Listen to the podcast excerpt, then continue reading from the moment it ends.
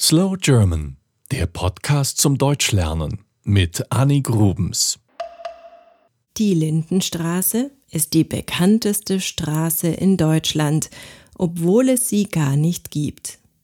Natürlich gibt es in einigen Städten eine Lindenstraße, aber die Lindenstraße, über die ich euch heute etwas erzählen möchte, existiert nur im Fernsehen. Lindenstraße heißt nämlich Deutschlands erste und älteste Seifenoper.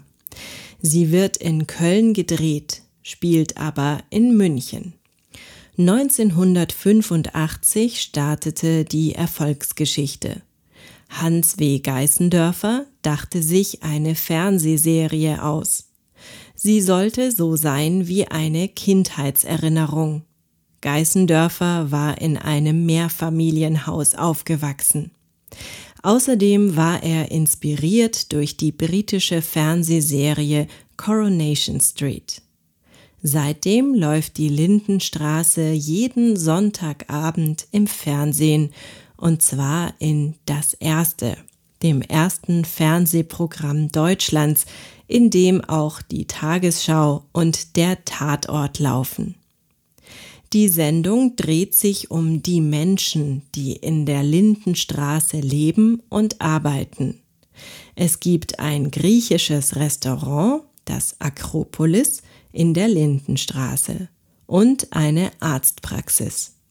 Es gibt Cafés, einen Bioladen, einen Friseur und eine Werkstatt. Meistens dreht sich aber alles um die Menschen, die in ihren Wohnungen sind.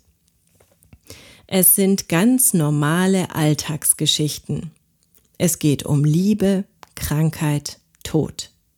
Schlagzeilen machte die Lindenstraße immer dann, wenn sie aktuelle Themen aus der Gesellschaft aufgriff.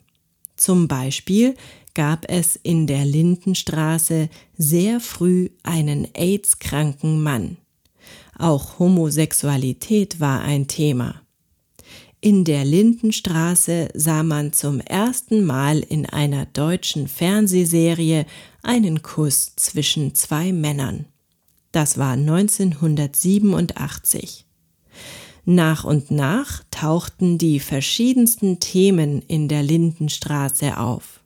Neonazis, Islamisten, Vegetarier, Arbeitslosigkeit, Drogen, Stalking, Scientology, und viele andere. Da die Sendung sonntags ausgestrahlt wird, nimmt sie oft auch Bezug auf Dinge, die am Sonntag in der realen Welt passieren. Zum Beispiel Wahlen. Da werden dann manchmal verschiedene Versionen aufgezeichnet und geschnitten, damit das Wahlergebnis zur Lindenstraße passt. So bekommt man den Eindruck, als wäre die fiktive Lindenstraße Teil der realen Welt. So ist es auch, wenn die Figuren in der Serie im Internet unterwegs sind. Wenn sie dort Webseiten einrichten, existieren diese dann auch in der Wirklichkeit. Viele Schauspieler der Lindenstraße sind von Anfang an dabei. Man konnte beobachten, wie die Kinder der Lindenstraße erwachsen wurden und ihre Eltern langsam älter.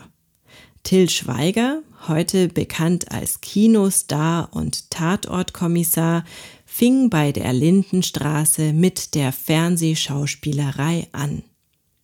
Im Dezember 2015 wurde die Lindenstraße 30 Jahre alt.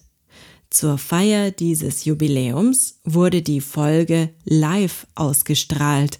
Vorher mussten die Schauspieler ausgiebig proben, damit alles klappt. Es war wie ein Theaterstück. Hans W. Geißendörfers Produktionsfirma stellt die Lindenstraße seit 1985 her. Geißendörfers Tochter Hanna ist mittlerweile Produzentin der Serie. Schaut doch mal rein. Die Lindenstraße gibt es natürlich auch im Internet unter lindenstraße.de. Das war Slow German, der Podcast zum Deutschlernen mit Annik Rubens. Mehr gibt es auf www.slowgerman.com.